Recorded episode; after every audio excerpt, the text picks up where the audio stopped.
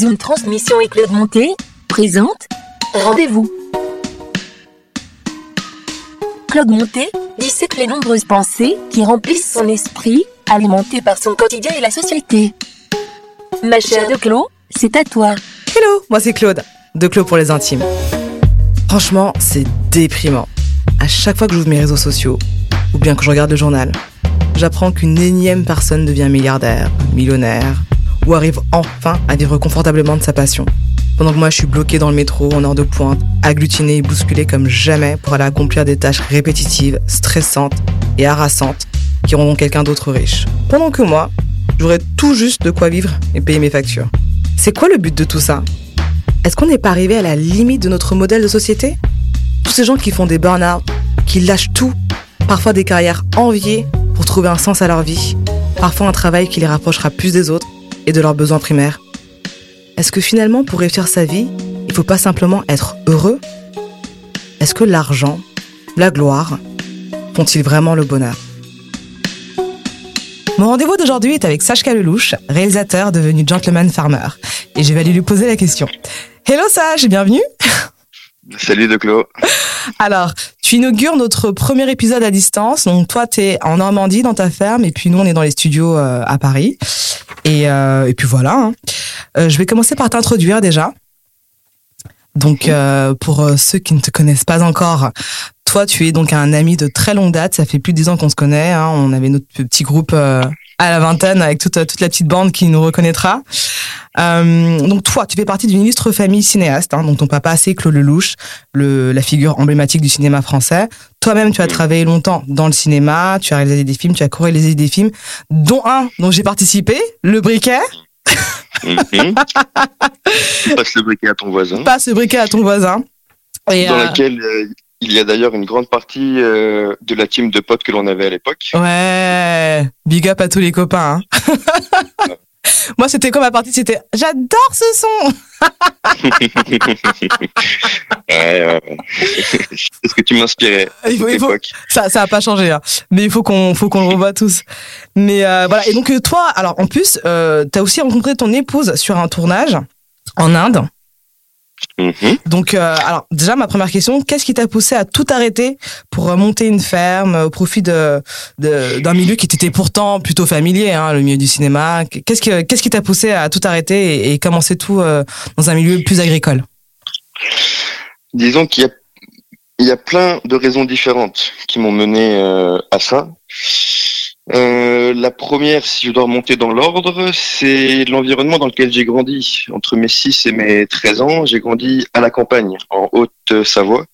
Mes parents étaient divorcés, j'ai grandi à la, à la campagne dans un milieu plutôt de randonneurs où il y avait du ski, il y avait de la voile, il y avait de la forêt.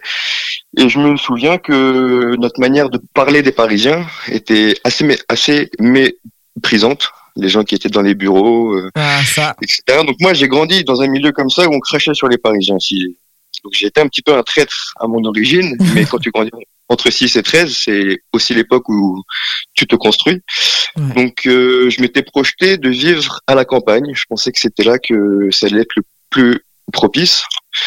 Après, euh, je suis revenu sur Paris quand j'avais 13 ans. Donc c'est la bonne époque aussi pour euh, profiter de la jeunesse, etc. Tu sors, t'as la ville, il se passe un milliard de trucs. C'est clair. Et au moment de rentrer dans la vie active, de se trouver un vrai chemin de vie, un vrai métier, etc., j'étais un peu bloqué. Euh, je savais pas trop quoi faire dans ce monde-là. Du coup, j'ai travaillé avec mon père, un peu comme un fils d'eux, si tu veux. Euh, mon père, il, il était content que je bosse avec lui, de me transmettre ce genre de choses. Moi, j'ai passé du bon temps, des très bonnes expériences, mais il a vite vu que ce n'était pas mon truc.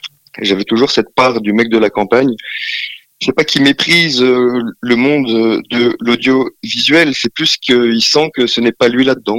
Il l'avait déjà vu directement, euh, même quand tu travaillais avec lui, que c'était pas forcément ta voix?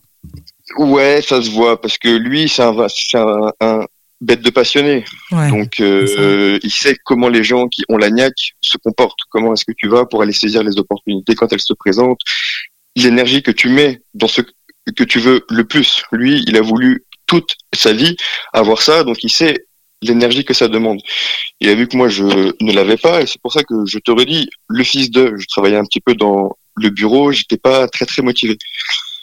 Et d'ailleurs, j'ai passé beaucoup de temps dans ces bureaux. Le temps libre que j'avais, j'ai passé beaucoup de temps sur Internet.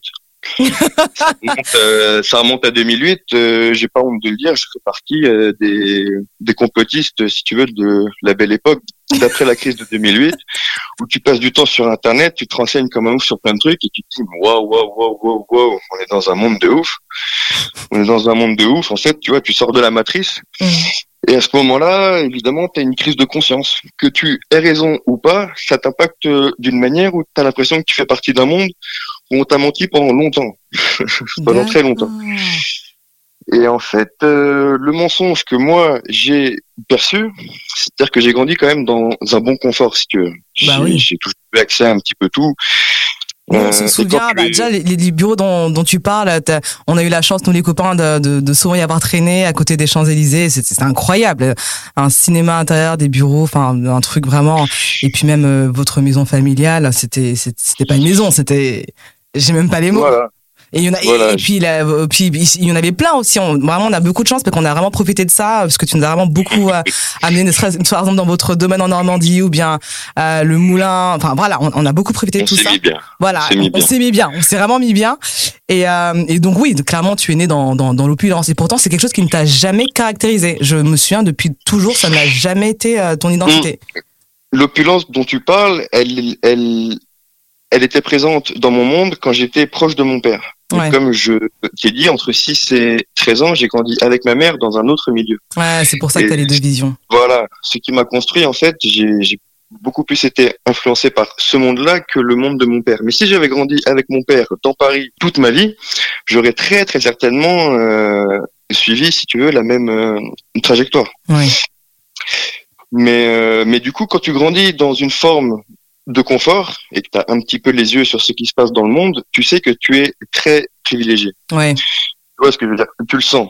Tu sens et en même temps, tu grandis dans un monde où il y a plein de choses qui marchent très bien. Il y a des routes, il y a des grands immeubles, tu as le téléphone, tu manges de la bête de nourriture, tu as des bêtes d'avion, tu as des bêtes de trucs. Enfin, tu vois, donc tu sens que tu penses que le système il est bien fait quand même, qu'il y a quand même une bête de réflexion derrière, etc. Donc tu idéalises le monde dans lequel tu vas grandir. Et quand j'ai vu ces vidéos dont je te parle, ce mhm. monde-là, ou ce monde-là que je trouvais superbe, s'est écroulé parce que tu as l'impression de voir derrière le rideau. Et d'un coup, euh, d'un coup, le monde que tu avais prévu n'existe plus. Et donc, pendant longtemps, tu es en guerre avec ce monde que tu découvres, qui en fait n'est pas une vraie démocratie. Si tu veux, parce que quand tu es jeune, tu te dis, on est en démocratie, on a vaincu les grands dictateurs, on est enfin dans un vrai monde de paix, avec de l'égalité, de la liberté, de la fraternité. Tu rentres là-dedans, tu vois, c'est normal d'y croire. Ouais. Et quand ce truc-là, ça se casse dans ta tête, qu'en fait tu te rends compte que bah, c'est une oligarchie de mecs super puissants, super riches, qui influencent les gouvernements et que les gouvernements en fait ne décident d'absolument rien. Il y a des lobbies derrière, euh, il y a des grosses banques avec des grosses dettes sur tous les États, les médias sont entre les mains de ces mêmes mecs, les fonds d'investissement, la bourse, les banques centrales. Tu comprends qu'il existe un monde derrière l'illusion de la, de la démocratie dans lequel on est très confortable de baigner. La, la matrice, quoi. La matrice, voilà, où on te dit que c'est pour le meilleur, qu'on est cool avec les migrants, qu'on est cool avec les femmes, qu'on est cool avec les faibles. Je vais pas vous dire femmes et faibles à la suite, mais on te fait croire. Tu non, mais on te fait croire que c'est un monde où il y a de la bien-pensance, voilà, où mm. les gens, il y a une forme de morale. Sauf que derrière la morale que les médias te mettent en avant, il y a la réalité d'une poignée de milliardaires et euh, d'une masse exploitée et qu'on parle du racisme en France pour justifier l'immigration, au début tu es pour, tu dis bah évidemment on est bien en France, on a forcément de la place. Mais quand en fait tu comprends que c'est des grosses boîtes qui font venir des immigrés pour de la main d'œuvre moins chère et que ça leur permet à eux d'être encore plus riches et d'exploiter des enfants au Congo, dans le Cameroun, encore plus avec des mines parce qu'ils font ce qu'ils veulent là-bas, mm. tu comprends qu'en fait c'est juste un argument de vente. En tout cas c'est comme ça que moi je l'ai perçu. Ouais. D'où mon esprit un petit peu rebelle que tu as pu voir à cette époque. Parce que j'étais un peu le seul dans, dans notre groupe. Et je vous prenais la tête avec ça un petit peu, mais pas trop. la tête, oh là là. Et maintenant, je comprends tellement. En fait, t'étais, étais un visionnaire, quoi. T'avais compris ce que, ce que nous, on a compris dix ans plus tard. Et c'est-à-dire que avec Internet, il y a de plus en plus de gens qui le comprennent, plus ou moins. Après, il y en a qui. Mais en tout cas, voilà, tu as envie de rectifier le tir, de dire aux gens, il y a un grand mensonge. C'est comme si tu avais vu un, un, extraterrestre dans le placard, que tu redescends à table et que tu le dis à tout le monde et que personne ne te croit. Ouais. dans un truc de, mais ouvrez les yeux, tu vois. Et ça, ça crée une frustration qui te met un petit peu trop en colère, avec le recul, parce que moi, maintenant, ça fait un petit bout de temps quand même. Mais en fait, je me sers de la vision idéalique que j'avais du monde, idyllique, idéaliste, que j'avais du monde où il y avait de la démocratie, où il y avait des gens qui étaient égaux, qui machin, qui machin. Et en fait, cette vision-là du monde, même si j'ai été super déçu, c'est ce pourquoi je me bats moi en fait. C'est-à-dire que je la garde comme un objectif. Et si le monde il est comme il est, c'est normal aussi. Il y a des raisons qui me dépassent, qui font que les choses elles sont comme elles sont. Donc je me sers de cette vision d'enfant comme d'un moteur, comme d'un but dans lequel je veux je veux aller quoi. Je sais pas si je me fais comprendre. Je, je comprends très bien et j'ai envie de reprendre un mot un terme que tu as utilisé, tu as parlé de colère. Alors c'est vrai que moi c'est quelque chose par exemple euh, que j'ai dans, dans, beaucoup de choses que j'ai découvert sur le tard euh, euh, au niveau de, de, de, de, notre construction sociale, notre société, euh, au niveau du féminisme, au niveau euh, euh, de, de, de, comment dire la, la, différence de du racisme, de tellement de choses en fait, des inégalités sociales. moi, j'ai eu beaucoup beaucoup de colère et c'est vrai que je ne sais pas trop comment calmer ça parfois parce qu'en fait quand tu te rends compte des choses quand tu ouvres les yeux sur les choses tu ne peux plus voir les choses comme elles sont mais plus enfin tu peux plus voir les choses de, de manière édulcorée par exemple je me souviens d'être allé à Walt Disney et d'avoir regardé un show et de voir tout des choses problématiques de ce spectacle en fait. Que ce soit de, au niveau du racisme du sexisme du, de tout en fait. Et euh, ça. et toi c'est une crise tu... de conscience. C'est ça. C'est une crise de conscience et en fait tu sens que tu n'as plus les moyens d'avoir la vie que tu avais avant prévu d'avoir aussi ouais. c'est à dire que tu, tu tu te projettes dans un mode de vie que tu veux avoir par rapport à un monde qui existe et quand ce monde-là, il n'existe plus, ta projection de, de toi-même dans ce monde n'existe plus. Donc tu es super en colère parce que tu as l'impression que tu perds du temps et qu'il y a une remise à, une euh, remise à zéro. Tu dois reconstruire un projet de vie du coup qui colle avec cette nouvelle euh, vision du monde. D'accord. Mais la colère, euh, la colère, tu vois, il y a des. Enfin moi, je n'ai manqué de rien dans ma vie. Mm mais j'ai eu l'impression qu'on m'a menti, qu'on m'a violé euh, psychologiquement dans, à me faire croire qu'on était arrivé à un stade de l'humanité qui a fait que je me suis relâché sur tout un tas de trucs et en fait ce n'est pas vrai. Donc euh, si tu veux après c'est compliqué de remettre les cartes, euh, enfin de redistribuer les cartes.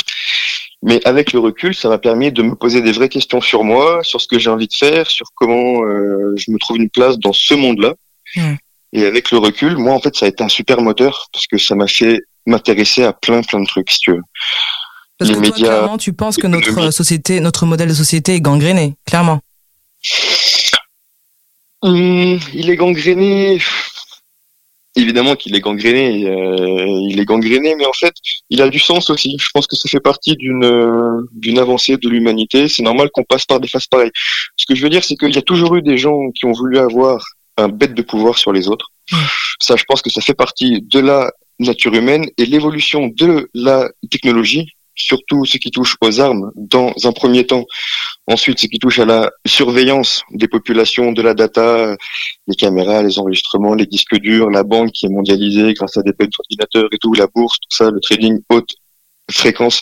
Il y a plein d'outils technologiques qui font que les gens qui veulent diriger le monde ont des armes beaucoup plus importantes. Et surtout, ils ont une, une bête de connaissance du peuple, des foules, de la psychologie des foules. D'ailleurs, c'est un livre que j'avais lu qui avait été écrit en 1990, euh, 1898, mmh. Psychologie des foules.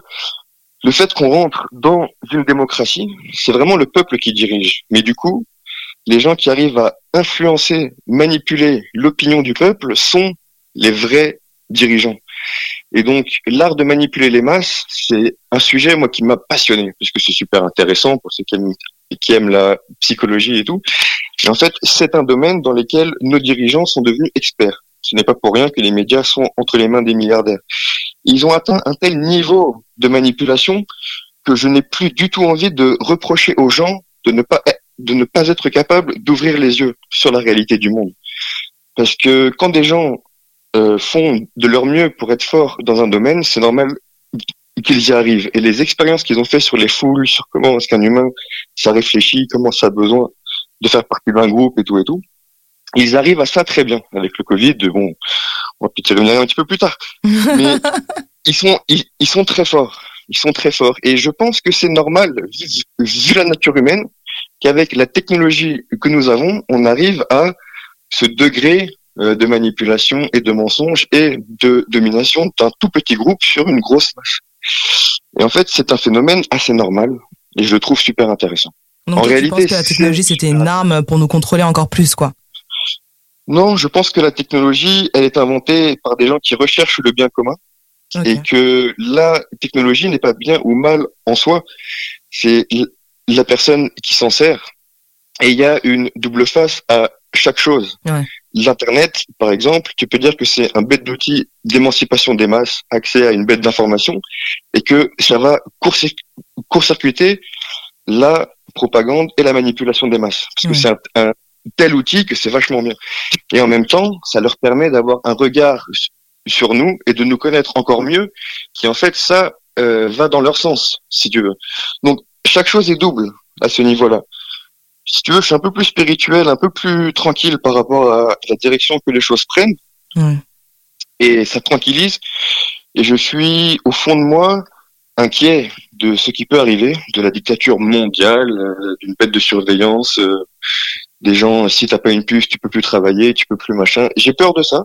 Mm. Et en même temps, j'ai l'impression de voir une porte euh, d'évacuation de ça. Je pense qu'on peut vraiment s'en sortir. Il y a plein de choses qui poussent à, qui me poussent à penser qu'en fait, il y a un bête de monde qui nous attend. Et en fait, c'est le jeu de la vie. voilà, quoi. Il faut mieux le jouer Ouais, et c'est vrai qu'après, ça, ça, dépend effectivement comment on détourne et réutilise les choses. Euh, pour prendre un exemple, euh, je sais plus quel euh, scientifique avait inventé, par exemple, euh, en tout cas avait maîtrisé l'énergie nucléaire, et je pense pas qu'il pensait que ça serait utilisé pour, pour des bombes, quoi. Exactement, exactement. Donc c'est vrai qu'après, faut... D'ailleurs, quand on parle de la technologie, un petit truc à dire. C'est que si ça aide les gens super puissants à manipuler des masses, ça aide aussi des gens qui habitent à la campagne de ne plus être super isolés comme ça a pu être dans le, dans le temps. Ah oui, que le journal de 20 heures.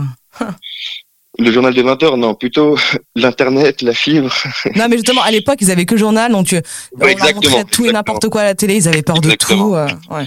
Exactement. C'est pour ça que toi, toi, je trouve que tu es gentil avec moi. Je comprends vraiment. J'ai aucune tolérance pour des pour des personnes qui n'ont pas accès aux, aux informations réelles, parce que maintenant, on peut chercher l'information. On n'est plus obligé de subir ce qu'on nous montre. En fait, on peut aller chercher. Donc, des gens qui ont encore euh, des fausses informations, qui ont peur du monde, qui ont peur de tout, qui, qui croient à n'importe quoi. Moi, je j'ai aucune pitié pour eux, en fait. Moi, j'en ai un petit peu parce que le prix de la prise de conscience et de reconstruire sa vie en fonction de ces nouvelles données, c'est pas, ce n'est pas facile du tout, du tout. et en fait, les gens ont une forme de peur et c'est une bête d'insécurité que d'admettre la réalité. On se voile tous un petit peu la face sur les choses quand elles nous font du mal. Vrai. Donc, euh, j'en veux pas. Moi, je pense que c'est un luxe que j'ai aussi, tu vois. Je suis mhm. conscient de la chance que j'ai. Si je suis dans une ferme, c'est parce que mon père aussi, il accepte de mettre l'argent derrière pour qu'on l'ait. Alors après, c'est une ferme, tu l'as vu, on est dans un coin, mais perdu de la Normandie, ça coûte pas très cher. Mhm. On a tout fait nous-mêmes, tous les travaux, deux ans à fond comme des malades, on n'a rien fait venir. Ils ont tout fait de leurs mains, vraiment, c'est exceptionnel. Hein. Donc, on passe par, par des phases un petit peu dures où on donne de notre personne, mais il y a quand même de l'argent à la base qui nous permet de faire ça, tu vois. Donc, les gens qui prennent conscience du mensonge dans lequel ils sont, mais qui restent coincés dans leur vie, c'est un truc qui est très déprimant. Donc, il y a plein de gens qui n'ont pas les, les couilles. Alors, tu peux dire les couilles, ce serait un petit peu, un petit peu méprisant pour eux de les faire passer pour des gens qui n'ont pas les couilles, mais est-ce qu'on a les moyens? Est-ce qu'on Tu me fais réaliser que c'est peut-être pour ça que la plupart des gens essayent de s'annihiler le cerveau avec des drogues, de l'alcool, juste essayent d'oublier en fait. Ouais, parce que c'est un problème qui qui nous dépasse tellement, si tu veux, ça paraît tellement ça paraît tellement dur. Après, moi, comme je te dis, la technologie, les voitures, des bonnes routes, des machines à laver, des bons tracteurs, des bons outils, ça rend la vie à la ferme beaucoup, beaucoup, beaucoup plus agréable que la vie à la ferme de nos grands-parents, qui est à la base de l'imaginaire que l'on a de la vie à la campagne. Oui, c'est vrai. Un, petit peu crasseux, super dur, où t'es avec le temps et tout et tout. Et ça, c'est une image qui est fausse parce que de nos jours, une vie à la campagne, en, en réalité, c'est beaucoup plus proche des vacances, de l'idée des vacances que l'on a, où tu es dans une grande maison, Ouais. tu as une grande terrasse, tu manges de la bête de bouffe, tu fais des bêtes de barbecue et t'as des bêtes mange de bien chez vous. Oh là là. Et tu vois ce que je veux dire Ouais. Donc en fait, c'est plus, c'est la technologie rend le mode de vie à la campagne beaucoup beaucoup plus agréable. Mais du Et coup, tu, tu, tu tu t'as évoqué le thème de- du luxe et moi, je veux aussi te demander, est-ce que ça te manque pas euh, le luxe à la, à la citadine? C'est-à-dire, euh, je sais pas, t'as, t'as pu avoir accès quand même à pas mal de choses. Est-ce que ça ne te manque jamais? Euh, non, en réalité, le luxe, hum, le luxe a de la valeur, mais pour dire les choses euh, très simplement, est-ce que tu préfères faire le voyage entre le point A et le point B dans un bête de jet avec un bête de champagne et, et un mec qui te casse les couilles Ou alors dans le coffre d'un camion avec de la paille où t'es un petit peu calé et un mec avec qui tu te tapes des barres? Ça dépend. Le mec, je le kiffe ou pas? Le mec, tu le kiffes. Ah bah le oui. mec, dans le camion, tu le kiffes. C'est un bête de pote, tu tapes, tu passes un bête de voyage. Ouais. Après, si t'es avec ce même mec que tu kiffes, de ouf, autant être dans un jet avec du champagne. Tu vois ce que je veux dire? Bah, C'est là où le luxe rajoute une pierre à l'édifice. Ouais. Il rajoute un truc, mais c'est pas la base. Parce Ouais, que vrai. dans un jet avec une coupe et un mec qui te casse les couilles, tu passes un moment de merde. C'est vrai. Parce que t'as pas le luxe d'être en paix avec toi-même, de réfléchir à des trucs qui te font avancer, qui te font plaisir, qui te font rigoler. Donc le luxe joue son rôle, mais euh, c'est un plus, c'est pas du tout la base. Et là où j'ai eu de la chance, c'est que de vivre le luxe, tu peux te rendre compte de ça. Quand tu grandis dans la misère et dans la pauvreté, je pense que tu peux pas croire que l'argent ne règle pas tous les problèmes. Et je m'en suis rendu compte jeune de dire ce genre de choses à des gens qui étaient pauvres et de voir la réaction. Et c'est moi qui manquais de touch, si tu veux, de Mhm. tact. Mhm. Parce qu'une personne qui n'a pas d'argent, tu peux pas lui dire que l'argent ne fait pas le bonheur. C'est très compliqué. Par contre, quand tu nais dans le luxe, quand tu nais avec de l'argent, tu peux te rendre compte de ça. Si ton père, si ta mère, enfin après, moi j'ai des parents qui sont heureux, qui sont épanouis, mais j'ai grandi dans un milieu où j'ai vu des gens riches qui ne sont pas heureux. Donc d'un coup, tu casses le mythe de l'argent fait le bonheur. Ouais, Parce que même si on sait que ça le fait pas, il y a beaucoup de gens qui le croient quand même c'est vrai. pour être heureux, il n'y a pas une raison. C'est toujours un vrai combo de. Il y a des gens pour qui la morale, la spiritualité a une importance plus que pour d'autres. Et par exemple, si tu gagnes de l'argent et que tu une bête de vie, que tu une bête de famille, que tu une bête de meuf, mais que ton métier, c'est de revendre des gamins à des pédophiles, eh ben, il y aura une partie de toi qui va pas être au clair. Tu vois ce que je veux dire Tu une partie de ta vie, à moins que tu sois vraiment un démon et que euh, tu t'en battes les couilles de tout, il y a une part, il y a une part de toi qui va pas être complète. Et dans ta quête du bonheur, est-ce que tu dormiras bien le soir? C'est pas sûr. Après, si tu fais un truc qui est super bienveillant par rapport aux autres, avec une bête de morale, mais que t'as zéro euro et que tu manges de la merde et qu'il fait froid pour tes gamins et qu'ils n'ont jamais voyagé parce que tu peux pas, il manque un truc.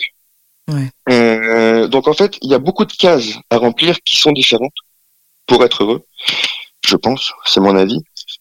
Et le sentiment que j'ai aujourd'hui avec le choix que j'ai fait de revenir à la campagne, d'avoir un, pour moi, un vrai métier, c'est-à-dire j'ai pas juste un job euh, où je suis membre d'une chaîne, j'ai un métier où je produis un truc de A à Z. Déjà, ça c'est très valorisant, ça est super important, je pense, pour n'importe qui d'avoir un métier dont on est fier. Ouais. C'est-à-dire que quand on te demande, tu fais quoi dans la vie, il y a des mecs en trois phrases, euh, ils veulent pas en parler, tu vois. Ouais, Ouais, c'est non, clair. ça va. C'est Euh, ouais, voilà, je fais ça, je fais ça. Moi, si on me demande euh, ce que je fais et que je, que je vois que la personne, elle veut vraiment savoir, je peux dérouler pendant longtemps. Parce que je suis fier de mon métier, ça m'intéresse, ça me passionne. C'est- super diversifié. Bah du coup là tu tu t'amorces euh, la, la prochaine question. Comment se passe ton quotidien et est-ce que tu as appris de nouvelles choses? J'apprends des nouvelles choses tous les jours. Parce que, et c'est très diversifié, euh, je, donc, je sais pas si on l'a dit, mais j'élève des volailles, des poulets de chair, en plein air, euh, en bio. Donc Euh, Sachka j'ai- n'est pas vegan, hein, sachez-le bien. je suis pas vegan. Je suis pas vegan, mais tiens, c'est un bon thème aussi, ça. Ça, j'ai des, il y a des choses que je pense par rapport à ça.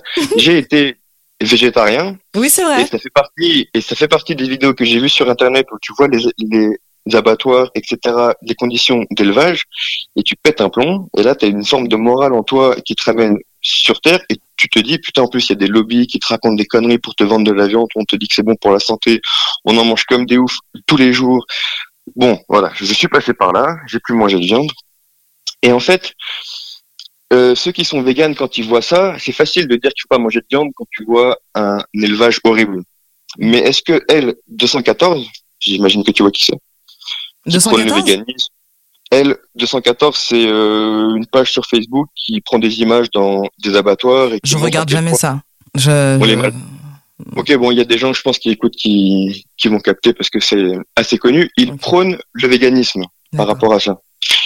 Alors qu'en fait, moi, quand je vois des poulets qui sont maltraités, je me dis que le meilleur moyen pour plus que ça existe, c'est que moi, je fasse des poulets bien, que d'autres gens en fassent et que les clients aillent manger du poulet parce que tu pourras pas interdire aux gens de manger du poulet. Tu peux pas retirer la viande du régime alimentaire de l'homme. Ouais. Il y, a, il y a des gens qui peuvent le faire, mais il faut qu'il y ait le médecin qui te suive derrière pour avoir un bon régime, pour que tu compenses sur les protéines. Tu peux le faire, évidemment que c'est possible. Et au fond de moi, je pense d'ailleurs qu'il y a une forme spirituelle super élevée où on est capable de ne plus se nourrir de bêtes, de ne plus prendre la vie, etc. des, des animaux. Mais quand je vois ces images dans les abattoirs, je me dis que pour arrêter ça, il faut pas dire arrêter de manger de la viande parce que c'est une cause qui est perdue, mais de montrer qu'on peut faire différemment. Je pense que c'est le meilleur moyen pour que euh, les grosses boîtes, au final, changent leurs habitudes parce que parce que les gens, en fait, bon, moi j'ai des bêtes de retour. J'ai commencé à vendre des poulets il y a cinq mois. Mhm. Je suis en rupture de stock. Ah oui. Rupture de stock. Je, je vends, bon, je touche du bois, je me la raconte pas, je reste euh, les pieds sur terre, mais notre poulet, les retours sont bons. Il est très très bon. Parce qu'il est sain, il est élevé en plein air, il est content, il fait du sport, il va au spa, il fait du Ils sauna. Sont, voilà. Ils sont pas trop nombreux, ils ont de la place, ils ne se bectent pas. Mhm. Et en fait, les gens sont tellement habitués à manger de la merde aussi que faire un bon produit, ça fait la différence et les gens sont heureux. Après, les gens qui me prennent un poulet, il est beaucoup plus cher. Mon, mon poulet est beaucoup plus cher. Ouais. Euh, si tu veux, moi, je donne 15 euros de nourriture à mon poulet pour Ah oui. qu'il grandisse pendant minimum 4 mois. Donc, quand je vois des poulets à 4,50 euros qui sont rôtis, prêts à manger, je me dis, mais qui fait des marches où Comment est-ce qu'ils arrivent à un, peu de résultat? Ah ouais, Ça, ton poulet, il mange bien. Ils mangent bien, ils mangent du bio, ils mangent mieux que la majorité des hommes. Mais c'est clair. C'est un délire, bah ouais, c'est que de la céréale bio. Ah ouais. Donc, donc euh, ils sont arrivés à des niveaux de compétitivité qui sont impossibles de rivaliser sur le marché. Par contre, la qualité, elle est dégueulasse. Donc, dès que tu fais un bon truc, ça fait la différence et les gens sont contents. Par contre, les gens qui prennent mon poulet, ils le prennent pour les dimanches, quand il y a de la famille, Ouais, c'est ce que j'allais dire. Pour un arriver à événement. ce, ce, niveau de vie-là, en fait, il faudrait donc beaucoup moins manger de viande. Et en fait, quand tu manges de la viande, c'est de la très bonne viande, donc tu mets le prix. Mais c'est quelque chose que tu fais euh, une fois tous les dix jours, quoi. Voilà, tu en manges moins. Parce que si tu manges de la viande tous les jours, tu vas être malade. C'est pas bon, c'est trop riche. Et ce n'est pas bien de prendre la vie d'un animal, d'une âme, quand même, pour ton repas de tous les jours, qui du coup est banal. Tu vois ce que je veux dire? Ouais, très bien. si, si, si tu tues un truc, autant que ça rend dommage qu'on passe un bon moment avec des gens que, que tu ne vois pas souvent et que ça permette un bête d'échange, une bête de connexion sur un autre plan. Du coup, t'as t'as Manger appris ton métier sur le tas. J'ai appris mon métier sur le tas, je l'apprends encore, en réalité, je l'apprends beaucoup et c'est ça qui est, qui est super intéressant quand tu vis euh, dans ce genre de milieu, c'est que le monde animal et le monde végétal sont des mondes infinis. L'apprentissage, il est permanent. Ouais, si tu as la passion de ce que tu veux faire, il n'y a pas de vraie limite à ça. C'est du feeling, c'est du Et ressenti. surtout, c'est votre exploitation, elle est immense. Hein. C'est quoi, 300 hectares? Non, non, non, ça te paraît immense, mais non, non, on est à, on l'a acheté, on était à 13 hectares et là on est passé à 18 hectares. Mais c'est possible de faire le tour euh, en une journée? Bien sûr, bien sûr. Ouais, C'est moi qui suis euh, flemmarde, quoi. je voulais... Elle est la tu voiture le fais pas tous les jours. tu, tu fais pas tous les jours. On est d'accord. Et alors, comment se passe une journée? Une journée type, est-ce que tu pourrais décrire, euh, par exemple? Bah oui, alors ça fait, ça fait, euh, ça va faire neuf mois depuis que j'ai des poulets que tous les matins, bah, je me réveille, le premier truc que je fais, c'est que je voir mes poulets. Je Tu les sors de. Je me réveille à 7h30. Ok, moi je pensais que tu me dirais euh, pire. Donc c'est- 7h30, c'est c'est plein de gens qui se lèvent à cette heure-ci. hein. Moi aussi, je me lève à 7h30 En fait, quand je les travaille gens qui se lèvent, les gens qui se lèvent beaucoup plus tôt, c'est pour la traite. c'est quand tu avais la traite aussi sur les vaches et l'image de l'agriculteur, c'est ça, parce qu'il faut faire deux traites par jour. Donc plus tu la fais tôt, la première traite, le matin, tu as du temps pour que les vaches passent dehors pour qu'elles se remplissent les mamelles pour la deuxième traite du soir. Donc le mode de vie des gens, et en France, la majorité quand même des terres agricoles sont consacrées à l'élevage des vaches. Mmh. Les cultures même que tu vois, ça va être du maïs, ça va être du blé, euh, c'est pour les vaches. Donc l'agriculteur de base, il se réveille très tôt pour la traite. Et nous, c'est un truc avec ma femme qu'on s'est dit, on fait pas la traite. Il n'y a pas la traite tous les jours. Ça casse les couilles, on n'en veut pas. Par contre, tous les jours, je me réveille tranquille. En fait, moi, je me réveille quand le jour se lève. Je veux que mes poulets passent le maximum de temps dehors. Donc en hiver, je vais me réveiller plus tard, 8h, 8h15, 8h30. En juillet, vraiment le pic, je me réveillais tôt. Dès qu'il fait les jours, je me réveille pour les ouvrir, pour qu'ils aient un maximum de temps dehors. Dès que je leur ouvre, ils se jettent dehors, ils vont manger de l'herbe et tout. Donc, ça me prend, j'ai à peu près 1300 poulets. Ah oui. Divisés en quatre lots. Ils n'ont pas le même âge. J'ai des lots tous les mois qui arrivent. Donc, tous les mois, j'ai environ 300 poulets que je vends. 400 poulets, là. J'ai bien augmenté. Enfin, j'ai un petit peu augmenté. Donc du coup, le matin, le fait de les nourrir tous, de voir un peu comment ils vont, de leur ouvrir, euh, machin, machin, euh, j'en ai pour une petite heure. Et franchement, c'est un plaisir. Je pars avec mon chien, je marche euh, dehors, j'ai 30 mètres à faire, j'arrive dans mes bâtiments, je vois comment ça se passe. Ensuite, euh, ce que je fais, c'est que j'ai mes cochons, donc je vais les voir. Ah oui, les cochons. Tu te rappelles des cochons Oui, je pensais que c'était des sangliers. Laisse tomber là-bas. Ouais, il y en a qui sont un petit peu mélangés. Faudra pas trop le dire.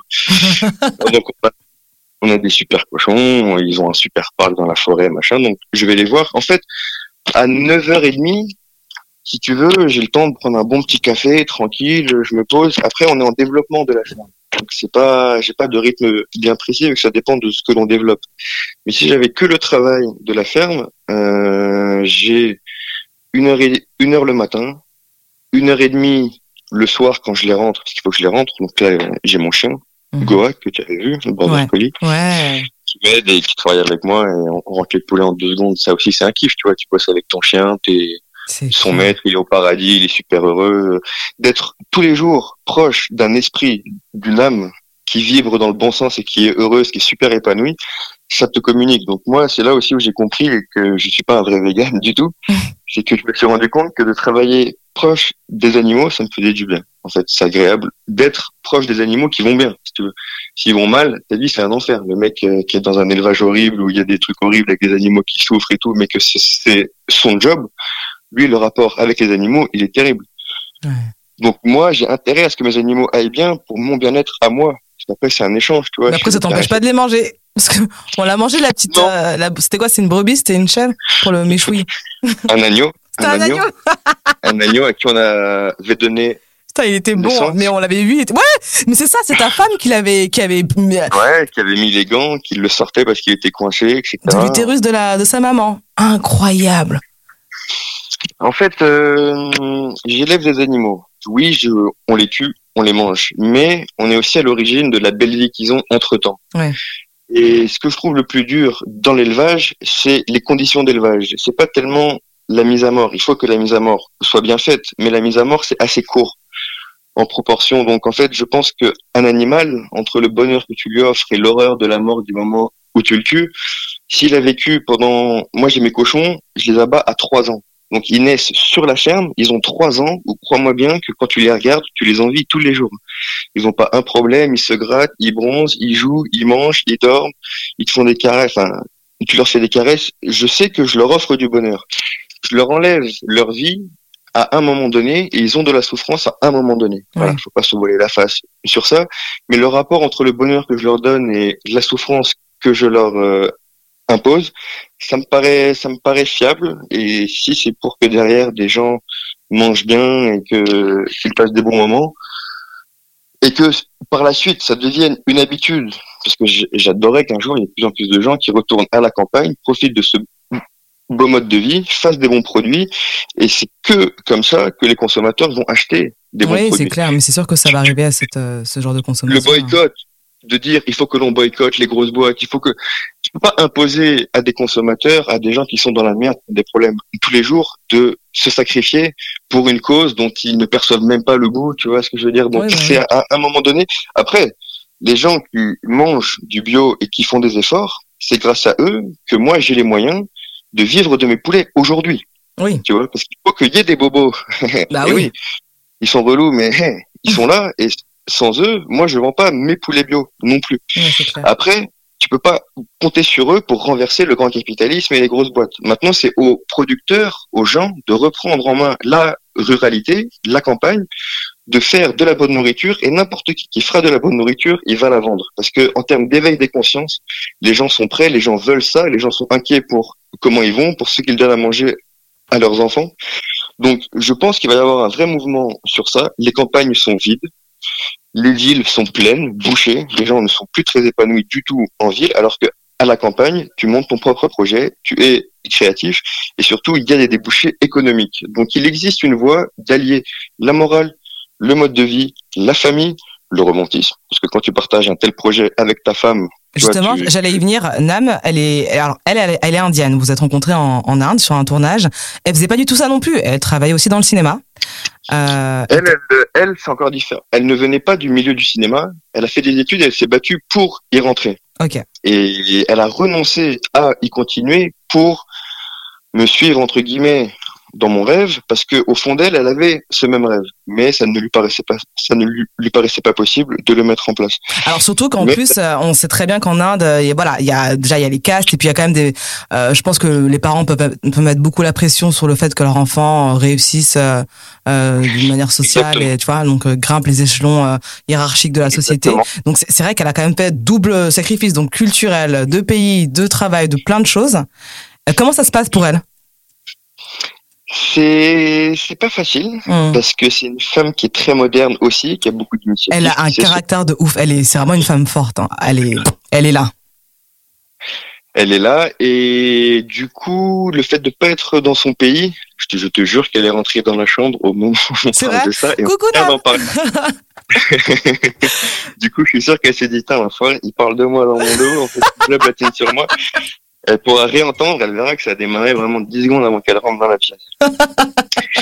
c'est c'est pas facile, c'est pas facile. Euh, même elle a appris à parler français en quoi un an et elle parle tellement bien. Enfin, je, elle est exceptionnelle cette femme. Aujourd'hui, c'est exceptionnel. C'est pour ça que si elle était rentrée, qu'elle ne parlait pas français, j'aurais pu continuer tranquille. Mais là, elle comprend absolument tout ce que je dis. Donc, non, non, elle parle, elle a un super accent. Bon, après, c'est les Indiens. Hein. Ils parlent déjà la langue de la région dont ils dont la famille est originaire. Donc pour elle, c'est le Bengale. Donc à la maison, ils parlent le bengali. Euh, ils parlent l'hindi parce que c'est la langue du pays national et ils parlent tous anglais parce que ils parlent tous anglais. ils parlent tous anglais. Donc ils ont déjà trois langues et pour eux de grandir avec trois langues c'est tranquille. Donc le français qui est une langue, euh, elle parle très très bien anglais, c'est le même alphabet. Elle a appris assez vite et puis elle est très euh, studieuse et c'est vrai que c'est impressionnant. Ah le français, elle le maîtrise mieux que beaucoup de Français que je connaisse qui sont nés en France. Hein. C'est vraiment impressionnant. C'est grave, c'est clair, c'est impressionnant. Donc, euh, ben, en fait, c'est elle pour la ferme parce que par contre, il y a tous les super aspects d'être dans la nature. T'as les animaux, t'as les arbres, machin, t'as l'activité physique, tu manges bien. Euh, il y a une administration et des papiers, si tu veux, pour faire ce genre de métier. Ouais qui est très très compliqué, très très dense. Et heureusement que Namrata est là, si tu veux, pour remplir cette case-là, parce que moi, tu me connais un peu, tu vois, j'ai mes idées, je suis machin, je suis enthousiaste, mais je suis bordélique. et en fait, euh, ça, ça n'aurait pas été possible parce que tu montes quand même une, une entreprise. Euh, enfin voilà, moi j'ai beau être radical dans mes idées, on n'est pas en dehors du système. Hmm. On est dans le système, on est déclaré, on a des papiers, on, tout est dans les règles. Ouais mais on prend une autre voie, une autre voie qui est celle de croire que euh, le bonheur, l'épanouissement, la vie de famille, la qualité de vie, le confort, il se passe à la campagne.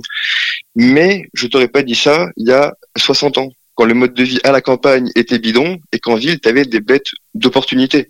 Je pense que c'est là où il se passe un truc dans notre époque, c'est que avec la technologie, comme je te dis, je suis convaincu que les gens seront beaucoup plus épanouis à la campagne avec une maison, avec un bel espace, avec une activité euh, noble où moralement il s'y retrouve. Enfin voilà, en fait, je suis sorti de la politique, moi, de droite ou gauche, ou de dire que c'est ci ou contre ou ça, machin. Ce que je prône, entre guillemets, c'est l'exode rural, euh, urbain. Et je pense que le futur, il est là, et je pense que n'importe qui d'extrême droite ou d'extrême gauche serait d'accord avec ça, et je pense que même les gens de droite ou de gauche normales comprennent que c'est sain et noble de produire des bonnes choses, de travailler la terre, de transpirer pour gagner son pain, parce qu'à un moment donné, si tu transpires pas pour ton pain, c'est un autre qui va transpirer. Et on est dans un monde où il y a des très très riches et des très très pauvres, et ça, moralement, c'est inacceptable. Et le seul moyen de remédier à ça, c'est de transpirer soi-même pour produire un truc. Parce que si c'est pas toi, ça va être un autre. Moi, c'est comme ça que je le vois, et c'est pour ça que moralement, pour me sentir bien, euh, parce qu'on parce qu'on fait l'abattage de nos poulets sur la ferme. Mmh.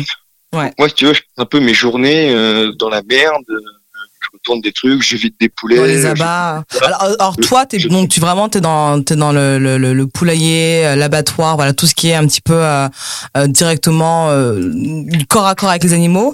Et c'est vrai que Namarata, elle va plus être peut-être euh, partie euh, champ agricole, euh, comment dire, euh, elle va s'occuper du potager, des de l'administratif. Et vous avez aussi euh, un boulanger qui, qui est là, c'est ça? Ouais, on a un paysan boulanger qui vient d'arriver. Et le paysan boulanger, du coup, ça veut dire qu'il fait sa céréale, il fait pousser son blé. Il a son moulin, donc il fait sa propre farine. Et ensuite, on va faire un four et la boulangerie pour qu'il fasse son propre pain. Alors, Et le fait qu'ils s'occupent de la céréale, moi, ça me permettra à De terme de nourrir, euh, mes propres poulets, mes propres animaux. 100 mètres 15 avec- euros par euh, poulet, quoi. Oui, exactement. T'as tout compris. On augmente les marges et on augmente la qualité et on diminue. On est plus autonome et puis on fait de la céréale, quoi. Voilà, c'est ça. On est un vrai, on devient des vrais agriculteurs. C'est génial. Moi, j'aimerais savoir aussi quelque chose. Alors, vous venez d'avoir un petit bébé, hein, il a deux trois mois, le petit Ayane. Et euh, moi, on m'a toujours dit, j'ai j'ai pas d'enfant, hein, sinon vous le sauriez, mais on m'a toujours dit que quand tu as un enfant, ça te change la vision du monde. Est-ce que toi, ça te l'a encore plus changé que tu ne l'avais déjà, euh, tu as compris? Et est-ce que tu, qu'est-ce que tu aimerais léguer à ton fils? Comme apprentissage de la vie Quelle est pour toi la leçon la plus importante? Qu'est-ce que tu aimerais vraiment qu'il retienne de toute euh, cette éducation que, tu, que vous êtes amenés à lui donner tous les deux? Bah, les trois questions vont un peu dans le même sens, si tu veux. Euh, moi, si j'ai voulu avoir ce mode de vie-là, c'était en vue d'avoir un enfant et lui offrir un cadre de vie qui serait ça. Ah oui, d'accord. T'avais là ton de- projet. De mes priorités, voilà. Donc, euh, ça faisait partie de mes priorités. Et ce que j'ai envie de lui transmettre, c'est une ouverture sur le monde pour qu'un jour il puisse faire ses propres choix sur ce qu'il veut faire. Mais je veux qu'il ait les moyens de faire un choix. Pas que on lui dise tu as le choix, mais tu ne sais rien faire. Donc en fait, tu as zéro choix. Quand on te dit tu peux faire ce que tu veux, mais que tu sais rien faire, tu as zéro choix. Tu serais Donc, déçu s'il ba- devenait de, s'il décidait de devenir PDG d'un CAC 40, une société du CAC 40 S'il devenait PDG euh, du CAC 40 et qu'il m'expliquait que moi j'avais rien compris et que en même temps, s'il devient ça, c'est bien qu'il le devra aussi à son éducation. Donc il aura une forme de reconnaissance. Je, je peux pas te répondre à ça. J'ai pas de limite sur ce que j'ai envie qu'il fasse. J'ai pas envie d'avoir d'emprise à ce niveau-là ou d'avoir de la déception s'il devient ci ou ça. Si il le fait pour donner une politique à un groupe du CAC 40 qui soit différente et qui marche, etc. Bon, c'est magnifique, tu vois, avec une bonne philosophie, avec une bonne morale. Mais ce que j'ai envie, c'est que déjà il sache comment euh, un animal s'agrandit, comment un végétal ça pousse, ce que c'est qu'un arbre, euh, le temps, l'interaction, les choses de base. Ouais. Les choses de base, au moins un métier, il en aura un. Mm. Tu vois, il en aura un, il aura une base, et ensuite il n'aura pas la pression de trouver un truc pour survivre. S'il veut faire autre chose, c'est par passion, c'est par envie. Donc je suis content de pouvoir lui offrir déjà euh, de la bonne nourriture. Parce que si j'habite en ville, il faut que je gagne beaucoup d'argent pour bien le nourrir. Mm. Et on peut dire euh, ce que l'on veut, mais un des trucs les plus importants quand tu es un gamin, c'est quand même que tu lui donnes à bouffer. Bah, quand Et t'as un sur être humain tout court, hein. Un être humain tout court, hein, tu vois. Après, euh, voilà. Mm. Quand t'es gamin, les gamins qui bouffent du coca, du coca, du Oh, coca, c'est des machins, de la merde, et qui deviennent gros et qu'à 13 ans, ils sont déjà gros, ils perdent de l'énergie, ils perdent de, de l'estime d'eux-mêmes, ils n'ont pas la force de se projeter avec de l'ambition plus tard, parce qu'ils ont déjà perdu de l'estime d'eux-mêmes. Enfin, tu vois. Donc, déjà de bien grandir, moi, voilà, je voulais avoir un enfant dans la ferme. Je voulais aussi avoir un métier qui me permette d'être proche de mes enfants, Mm. de les éduquer à part entière, d'être leur coach. Les premières années de leur vie, ce sont les parents, les coachs. Moi, j'ai envie de lui- transmettre un tas de choses. J'ai réfléchi sur le monde. J'ai l'impression d'avoir un petit peu de culture sur ci et ça. Ce sont des choses que j'ai envie de transmettre à mon fils mmh. avant qu'il aille voir ailleurs. Et puis, euh, avec le recul, moi, j'ai pas appris grand-chose à l'école. Franchement, euh, ce qui me reste de l'école, c'est plutôt des mythes que j'ai déconstruits par la suite, euh, mais qui me servent d'avoir un but de ce que. Enfin, j'ai pas appris grand-chose à l'école. Franchement, le nombre d'heures de maths que l'on a fait, ce qu'il en reste, c'est dramatique. Le basique, oui, 1 plus 1 est égal 2, mais c'est vrai qu'après, euh, tous les tutoriels et tout ça. Là... Vite, je veux dire, voilà, en CM2, on avait appris les C'était réglé, ouais. Et en fait, on se sert pas de grand chose d'autre. Et c'est une honte parce que si on nous avait bien appris les maths, on s'en servirait beaucoup plus et on serait beaucoup plus agile dans plein de domaines. Et on nous apprend les maths d'une manière qui est honteuse, qui est pas du tout drôle, qui est super sèche, qui est très méthodique, où on prépare un peu les travailleurs du futur à résoudre des problèmes dont on ne comprend pas le but et ah, juste surtout exécuter. Exécuter, voilà. Et en fait, euh, d'ailleurs, enfin ça, c'était dans un documentaire que je recommande à tous ceux qui nous écoutent. Mhm. euh, comment j'ai détesté les maths? C'est un documentaire de Cédric Villani, avant qu'il devienne euh, député de la euh, République en marche, où il explique comment ça se fait que les gens sont devenus fiers d'être nuls en maths. C'est-à-dire que si demain tu dragues une meuf et que tu es jeune, si tu vas dire ah moi j'adore les maths, je suis trop chaud, j'ai 19 de moyenne, tu marques pas des points forcément. Alors que si tu dis ah les maths casse les couilles, moi je m'en bats les couilles, tu vois, tu peux passer pour un mec cool. Il y a une chance que de dire que tu es nul en maths soit cool. Alors que c'est quand même l'outil pour déchiffrer notre monde, en tant qu'humain, euh, le plus brillant. Et donc que l'on soit fier d'avoir renoncé à ça, c'est qu'il y a un truc qui va pas. Et en fait, il explique qu'en 1967, il y a eu la réforme Bourbaki, où on a changé la définition des termes des mathématiques, on les a rendus très abstraites. C'est-à-dire qu'on ne sait plus à quoi ça sert, tu comprends plus de quoi tu parles, mais il faut apprendre par cœur. Et pourquoi un bac S vaut mieux qu'un bac L ou ES Quand on est jeune, on se dit mais pourquoi les maths euh, ça paye plus que le reste? Tu vois, il n'y a pas vraiment, enfin, c'est pas mieux que. Et en fait, c'est que c'est un bête de moyen pour les grosses boîtes de sélectionner des gens qui acceptent de faire des choses dont ils ne comprennent pas le but, la portée. Waouh. Voilà. Et donc, c'est lui qui explique ça. Ça l'a pas empêché de devenir député de la République en marche. Par la suite. Mais en tout cas, je trouvais ça super intéressant. Et moi, les maths, j'ai envie de les apprendre à mon fils de manière super intéressante, tu vois. Ouais. De manière un peu plus ludique, quoi. Ouais, de manière super ludique, c'est vachement beau. Les maths, c'est vachement beau. Le nombre d'or, par exemple, bon, je vais pas passer trop de temps sur les maths, mais le nombre d'or, c'est la proportion sur notre main, tu peux l'avoir entre les, les phalanges, euh, enfin bref, c'est présent sur notre c'est des choses que l'on dirait aux gosses, ils seraient super contents. Mais c'est vrai que, que, que les maths, euh, c'est le langage le plus, j'ai envie de dire, neutre, et c'est un langage universel. Euh, après, il faut savoir le maîtriser. En plus de ça, en plus de ça. Alors, sache, quel est ton, ton projet avec euh, ton exploitation, avec la ferme, euh, dans un avenir proche ou bien un avenir un peu lointain? Qu'est-ce que tu aimerais en faire? Eh ben, en fait, c'est c'est dans un second temps d'avoir des cochons. On va avoir un, atelier transformation, donc je vais devenir boucher, ah. faire la transformation de mes cochons moi-même. Le but, c'est qu'il y ait le moins d'intermédiaires pour que l'on valorise la petite et exploitation que l'on a. Donc, euh, vu qu'on n'a pas des grosses doses, il faut avoir des grosses marques. Donc, il faut tout faire nous-mêmes. Donc, une fois qu'on a les cochons, euh, on a le boulanger qui est là, on fait la boulangerie. Et une fois que le boulanger il est là et qu'on a nous un bête de potager, un bête de maraîchage, une serre de 300 mètres carrés, et ben en fait, euh, j'ai envie de faire du fast-food de qualité. Wow. Ça veut dire, j'ai pas, j'ai pas, j'ai pas envie de dire aux gens, allez tous faire votre propre bouffe si vous voulez bien manger. Il faut proposer ce qui marche, les fast-food, mais avec de la bonne bouffe. Et je pense qu'avec le boulanger qui est là, on va faire un super pont. Moi, je vais avoir de la bête de viande, on va avoir des bêtes de légumes, on va avoir des bêtes de frites. Eh ben, on va aller faire ça. Et vu qu'on va tout faire nous-mêmes, on pourra faire un bas prix. Et je pense qu'on va cartonner avec ça. Voilà. Je pense que donc notre but c'est ça, c'est euh, de faire euh, de transformer un maximum la production que l'on a sur place et une fois qu'on est bon sur les sandwichs, euh, vu que j'ai des parcelles, euh, j'ai un grand terrain et j'ai surtout une grande parcelle euh, qui est magnifique pour un bête de festival où il y aura des milliers de gens, ah. le but serait de vendre sur place notre nourriture transformée en restauration. Et là, on serait sur un modèle super court, du champ à l'assiette euh, transformé, prêt à manger sur place. Et, voilà, ça c'est le but. Bah, On, a, on a vraiment bien hâte.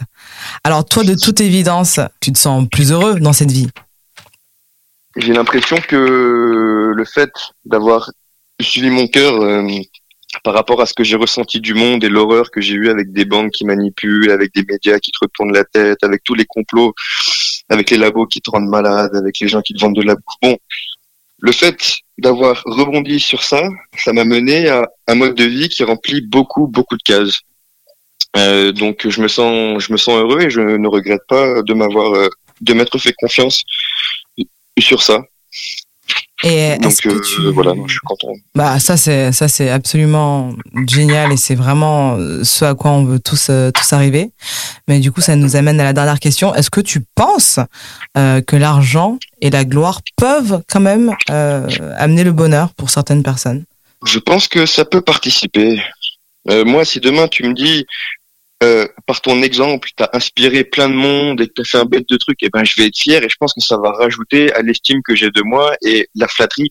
Ça va nourrir une forme de bonheur, mais ça peut pas être la pierre de l'édifice du bonheur. C'est vraiment un plus, un petit plus. L'argent et la gloire, ce sont des bonus. Ce, ce C'est le jet privé avec le mec que tu kiffes, mais il faut déjà que tu sois avec quelqu'un que tu kiffes quoi. Voilà, voilà, voilà, voilà. T'as Waouh. compris. Ça veut dire que si demain je suis super connu, que les gens ils me kiffent à l'extérieur, mais que ma femme me fait l'enfer et que mon fils il me déteste, que les gens avec qui je vis, j'ai des rapports de merde, ça va pas suffire pour le bonheur.